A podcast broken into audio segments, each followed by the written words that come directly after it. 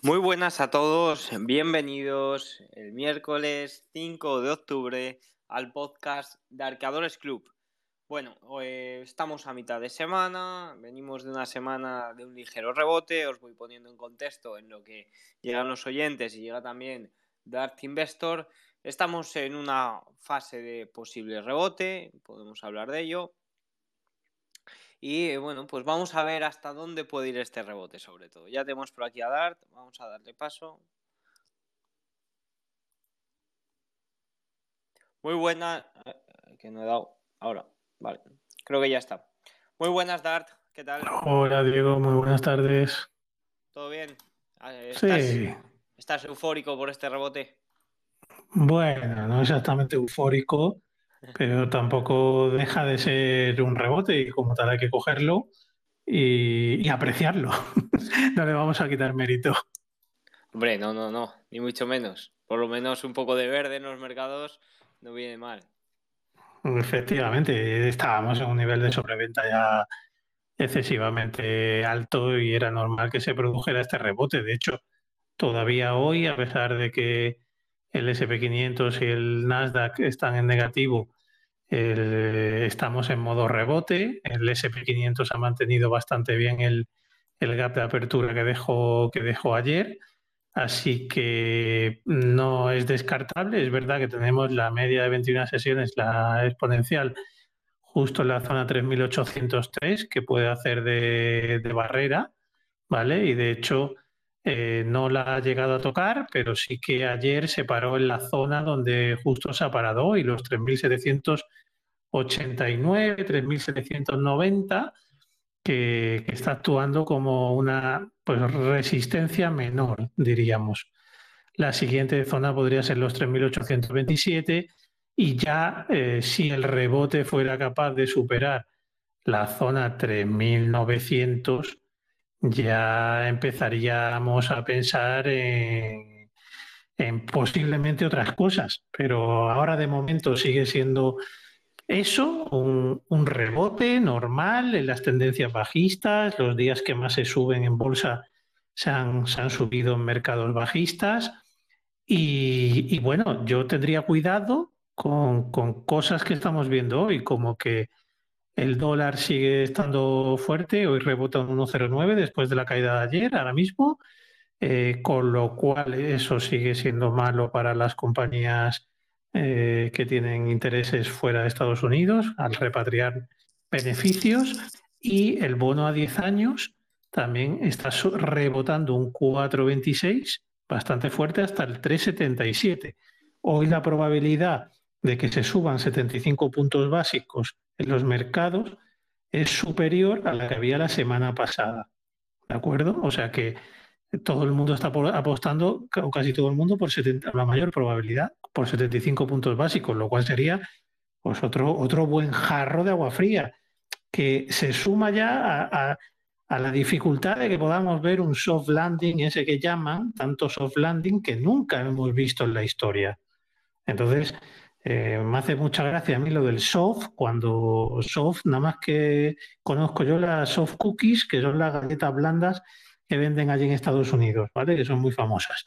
Entonces, eh, con el bono, el allí del bono de 10 años como estamos, con el dólar como estamos y con el petróleo, que hoy en la OPEP Plus anuncia un recorte de producción de 2 millones de barriles, el petróleo subiendo y está en su nivel más alto desde el 15 de septiembre, con lo cual también eso es malo para la, puede ser malo para la inflación, las repercusiones que puede tener, pues mm, se nos hace difícil pensar todavía que esto pueda ser algo más que un rebote. Pero bueno, pues lo iremos viendo día a día. Pero yo creo que el mercado se ha agarrado mucho a la noticia de principio de semana de que los los puestos de trabajo ofertados habían bajado un millón de puestos y que, perdón, de dos, de dos trabajos por candidato había, había bajado a 1,7 trabajos a 1,8 por candidato, lo cual sigue siendo un dato altísimo, pero yo creo que el mercado se ha cogido a eso y aprovechando eso y el nivel de sobreventa que tenían los índices, pues estamos en pleno rebote. Ahora bien, no, no tenemos que olvidarnos de las cosas que acabamos de comentar, que nos hacen pensar que hay muchas cosas que no están solucionadas todavía. ¿Vale? Entonces, a ver si estamos igual que en, en junio, julio, siendo demasiado optimistas, porque aquí nadie ha dicho que vaya a cambiar nada. De hecho, los miembros de la FED que están hablando hoy, lo que están diciendo es, yo no esperaría bajadas de tipos en 2023. O sea que o subidas o mantener, no bajadas. La inflación no está controlada. Vamos a ver los datos de empleo que salen a final de semana. Tal. Entonces, queda mucha tela que cortar y no hay que adelantarse. Buen repasito acabas de meter a casi la economía pero vamos por partes. El S&P 500 estaba en un gran nivel de sobreventa, ha rebotado un 5,8 ya desde mínimos, mínimos anuales, mínimos de hace una semana, como queráis verlo porque son los mismos. Eh, el volumen sí que es cierto que no ha sido tampoco nada del otro mundo, entra dentro de un rebote, de hecho yo tengo una línea de tendencia que viene desde el 17 de agosto, que tocó el 12 de septiembre y que ahora mismo cruza por los 3.864 que eh, en mi gráfica, bueno, pues es una zona de resistencia importante. Ahora mismo está por debajo también de la media exponencial de 21 sesiones. Hemos tenido noticias, como bien has comentado, del recorte de producción de la OPEP, que ya ha salido Biden también un poco a criticarlo, o sea que vamos a ver qué sucede por ahí. Estamos viendo. ¿Quieres, ¿Quieres comentar algo? No, iba a decir que Biden lo que ha dicho es que iba a ver a ver si podía sacar más reservas de petróleo de Estados Unidos al mercado para, contrarrestar esto. Bueno, a ver, yo creo que, el poder de Biden contra la OPEP pues también es limitado. O sea, se están eh, juntando ahí países que están muy interesados y que es su principal fuente de ingresos el petróleo eh, y no van a hacer lo que, lo que Estados Unidos quiera en cada momento. ¿Sabes? Eh, tienen que aprovechar que, el ciclo económico es favorable para el petróleo y lo que no quieren es que los precios se desplomen. Y bueno, pues mm, los intereses no son los mismos que los de Estados Unidos. Sí, recuerdo cuando leí que Estados Unidos había asociado o buscaba una asociación con Venezuela para incrementar eh, los barriles y tal, luego ves lo que produce Venezuela y dices, bueno, pues vale, como si te asocias conmigo prácticamente. bueno, a ver, eh, ha, habido movimientos, ha habido movimientos y de hecho hoy he leído que, que había quitado sanciones el gobierno americano a familiares de Maduro y de tal, o sea, están tendiendo relaciones de nuevo eh, porque necesitan aunque sea poco el petróleo, pero necesitan ese petróleo. Lo que, lo que te das cuenta al final es que todo lo, la política es un cachondeo, o sea, un cachondeo padre. Pasas de ser el, terror del mundo, el más despiadado, como era Maduro, que, mata a su pueblo de hambre y demás, eh, a, a, ser ya un, como tenemos a Putin, que es todavía peor, pues ya Maduro no es tan malo. Entonces vamos a levantar sanciones, venderme un poquito de petróleo, que necesito ahora porque me interesa bajar el precio. Bueno, pues dices, qué chanchulleos hay por ahí que desconocemos y que son tremendos. O sea, increíble. Aún así, eh, a mí me sorprendió ayer que ayer el S&P 500 subía casi un 3% y el VIX eh, eh, caía también un 3%, pero en proporción eh, con lo que suele hacer cuando el S&P 500 sube un 3%, me pareció muy poco. Y eso ya me ponía en alerta de que quizás este rebote no iba a durar, eh, no iba a tener la continuidad de, por ejemplo, hoy del día de hoy un segundo día fuerte. Y hoy ya estamos viendo como el DAX 1,21 abajo, estamos viendo el, dólar rebotar, estamos viendo el rendimiento de los bonos a 10 años también subir un 3,89%, un 86% ahora mismo. Entonces, mucho cuidadito con este rebote que mm, tampoco es para emocionarse tanto, por lo menos por ahora. Y más cómo sube. Sí, sí. La volatilidad sigue en niveles muy altos, lo has dicho tú, no, no, no bajo lo correspondiente a un día como el que sube un 3% el SP500 y está justo aguantando por, por, encima de la media de la exponencial de 21 sesiones. eh, si desde ahí, desde la zona 28-29, es capaz de recomponerse y tirar de nuevo al alza, desde luego eh, lo que necesitamos es que pase de la zona 34-35 y haga un spike alto para ver la, la ansiada capitulación o poder empezar a ver la ansiada capitulación que estamos buscando en los mercados. Mientras no veamos eso, es muy difícil pensar en que estamos viendo una capitulación y que hay un nerviosismo, un nerviosismo extremo en el mercado. De hecho, yo diría que, bueno, que a lo mejor debería pasar la zona hasta de 40 para que empecemos a hablar de, de, que se puede estar empezando a formar una capitulación, ¿no? O podemos estar viendo en el mercado una capitulación. Así que sigue niveles altos sin desplomarse, lo cual te puede hacer indicar de que a lo mejor tiene otros propósitos en el futuro.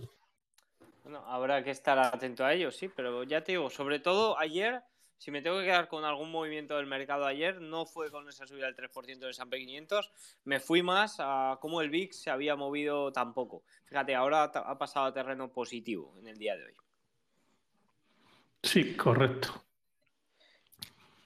Vale, eh, respecto a alguna, algún comentario más eh, de la semana, la verdad, comentarios de la Reserva Federal, como has comentado, ha habido en el día de hoy. Creo que en Europa también había algún comentario, pero sobre todo el dato importante de esta semana es, a final de, es, al final, ¿no? Con ese dato de empleo. Sí, correcto. Los datos de empleo los tenemos a fin el viernes. Eh, luego los miembros de la Reserva Federal siguen con ese discurso duro del que salieron de la reunión de Jackson Hole en agosto, que ya comentamos y venimos hablando.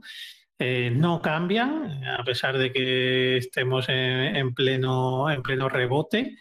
Y, bueno, hoy tenemos, eh, como curioso, podemos comentar que Goldman Sachs ha sacado eh, dos escenarios para, para ver a partir de ahora en los mercados.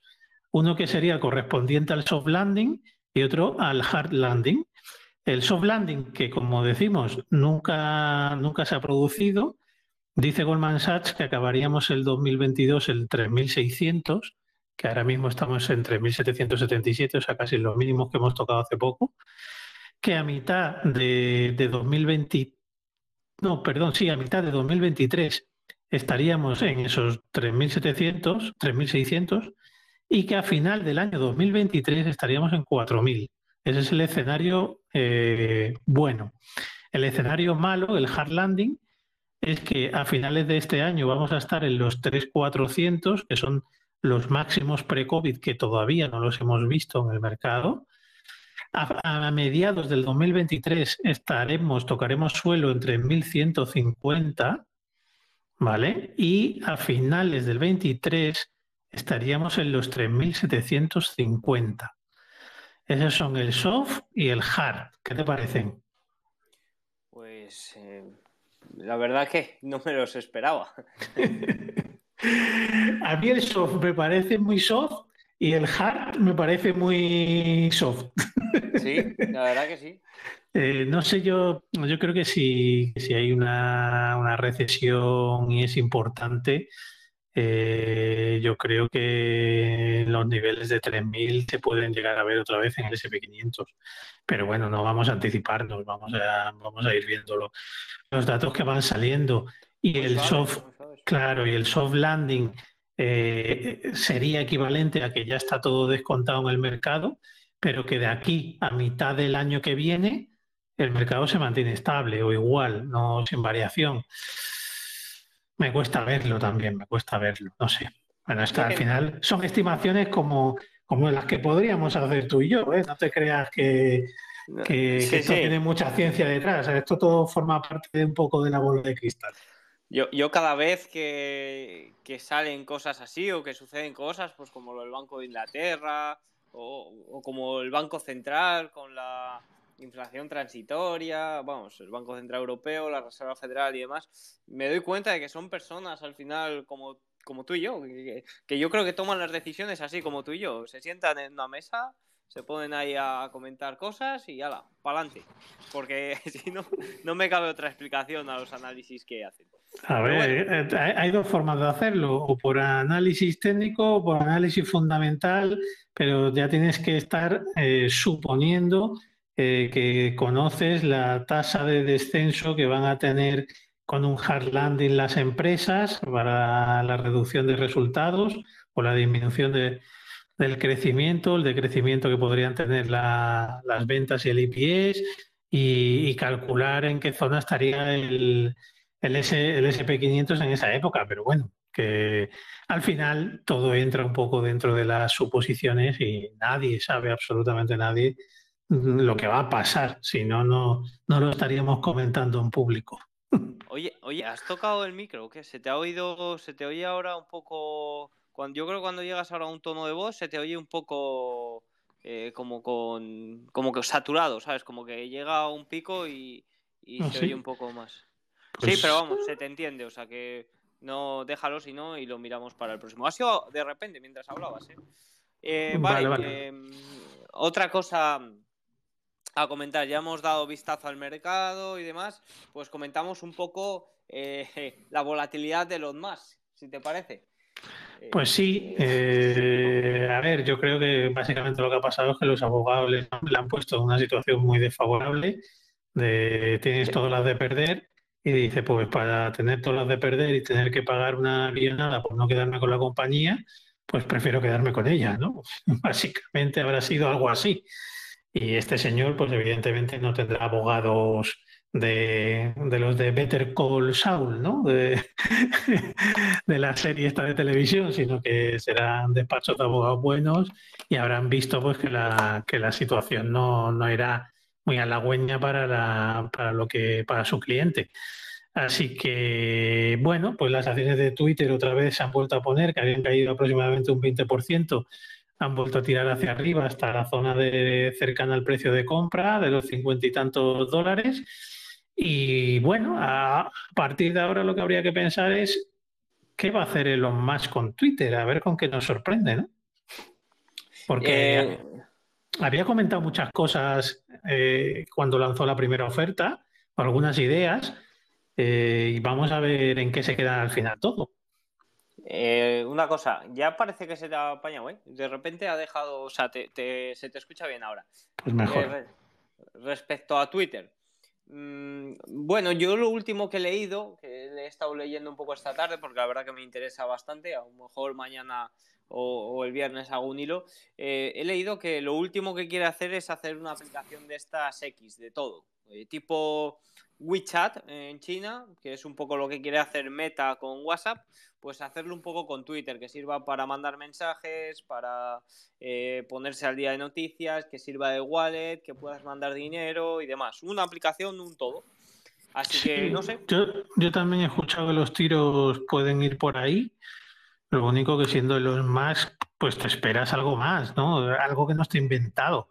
Eh, que va a hacer una aplicación parecida a WeChat, pues, hombre, defrauda un poco, ¿no? Al final, pues con los coches eléctricos, pues fue, fue muy innovador, con, PayPal en su momento, cuando estuvo, pues también, con SpaceX, pues espera, yo, yo espero algo, alguna cosita más. Sí que, es verdad que, sí que es verdad que, ya sería un avance importante, pero seguro que tiene algo que no, que no nos ha contado todavía.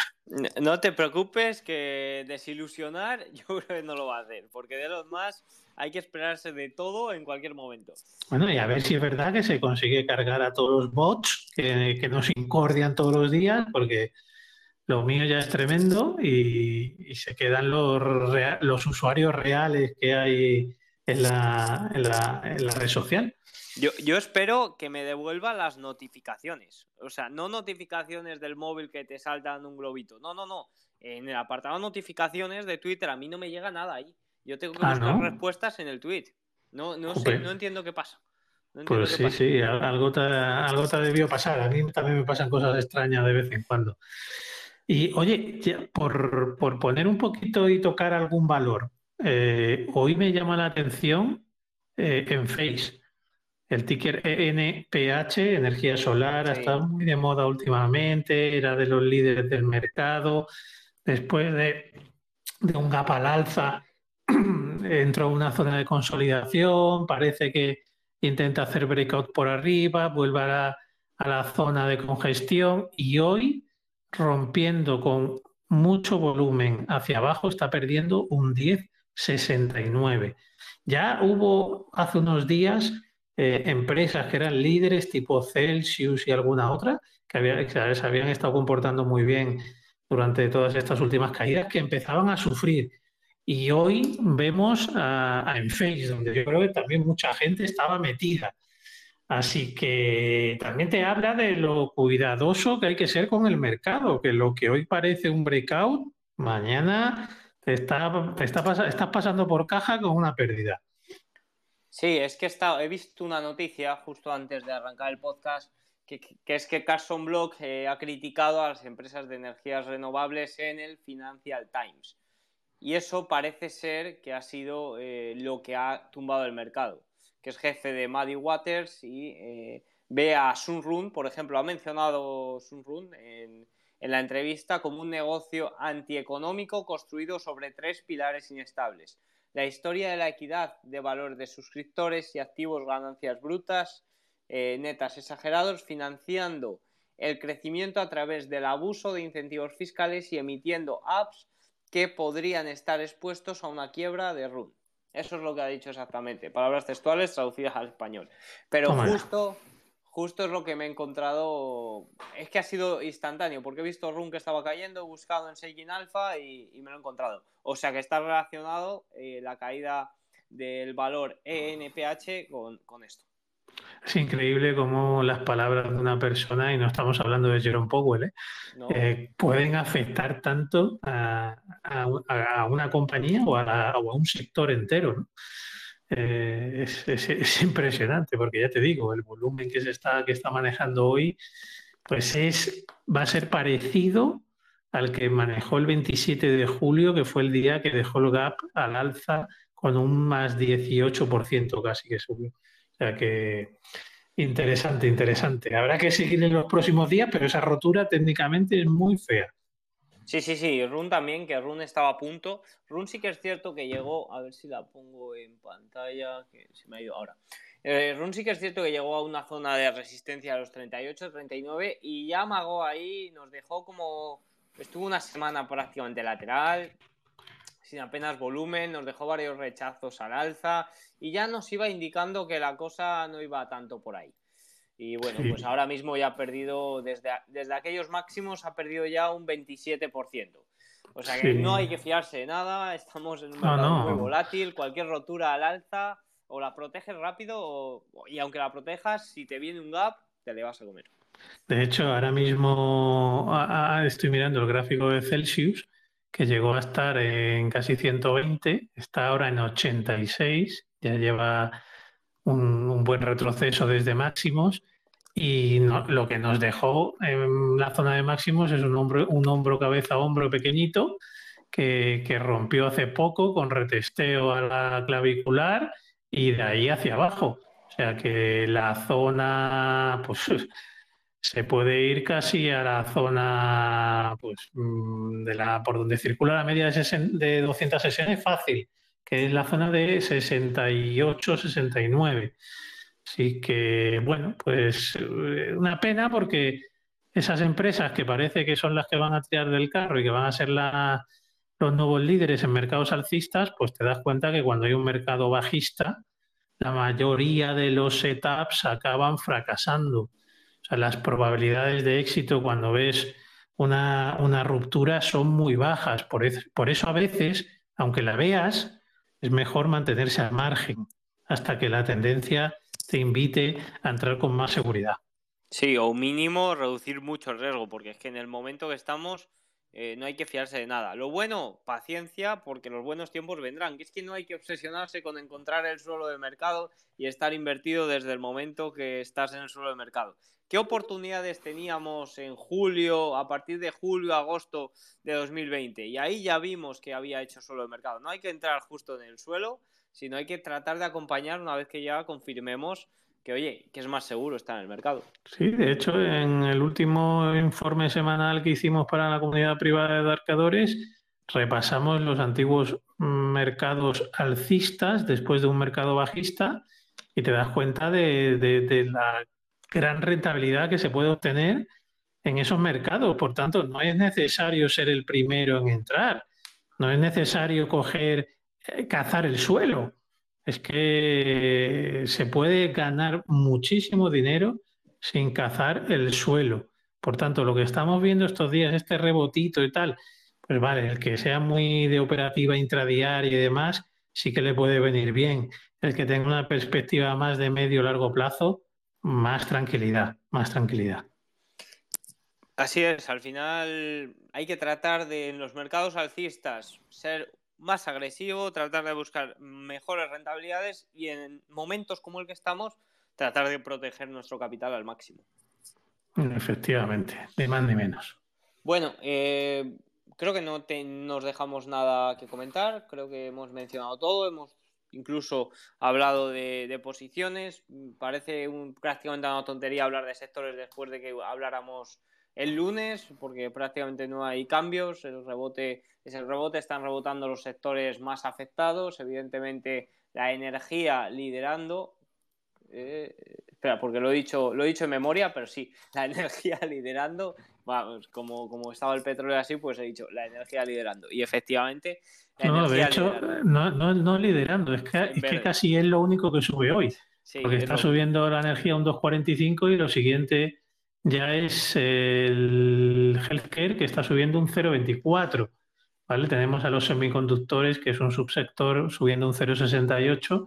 Lo demás casi todo en rojo y la tecnología en cero, plana. O sea que, que aunque que, que, la situación de hoy pues es la corrección después de dos días de éxtasis que hemos tenido en los mercados. Bueno, eh, muchas gracias a todos los oyentes, un placer como siempre. Mañana tendréis eh, el resumen, mañana tendréis eh, los enlaces, que estamos creciendo bastante bien en Spotify, la verdad. Ya cada vez hay más media de usuarios, así que nada, muchas gracias a escucharnos por ahí porque al final todo suma. Pues sí, atentos, que en la newsletter siempre hacemos el repaso escrito y luego los enlaces para que se escuchen en Spotify o en la plataforma que, queráis. Así que el que no nos escuche en directo, gracias por escucharnos en diferido, que también es muy útil. Chao.